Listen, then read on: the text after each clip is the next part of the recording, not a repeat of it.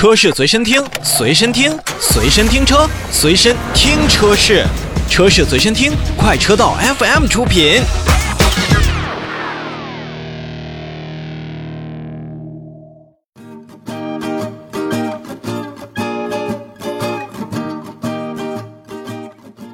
那么再来看特斯拉，特斯拉确实这一段时间的召回还是比较多的。我们来看一看它这一次要召回什么样的车型。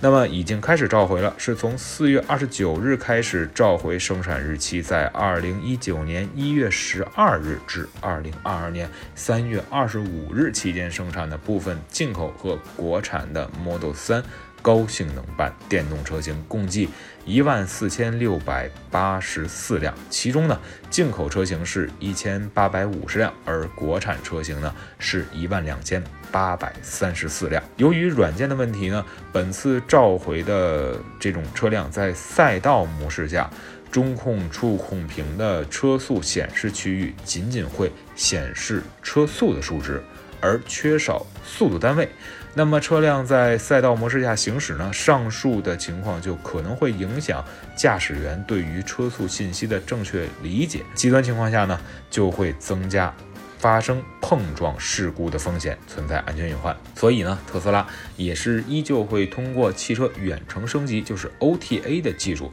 为召回的车辆呢去进行升级到二零二二点一二或者说是后续版本的软件。升级之后的车辆呢，在赛道模式下将显示速度呢会变成每小时多少公里，那么用户呢无需到店就可以完成这样的升级。当然了，在车辆实施召回之前，或者说您进行升级之前，那么咱们的消费者呢，使用赛道模式的时候呢，就要谨慎的驾驶车辆，并且您在车辆收到召回软件更新通知之后，应当尽快升级您的车辆软件，以修复这样的一个数值显示的错误。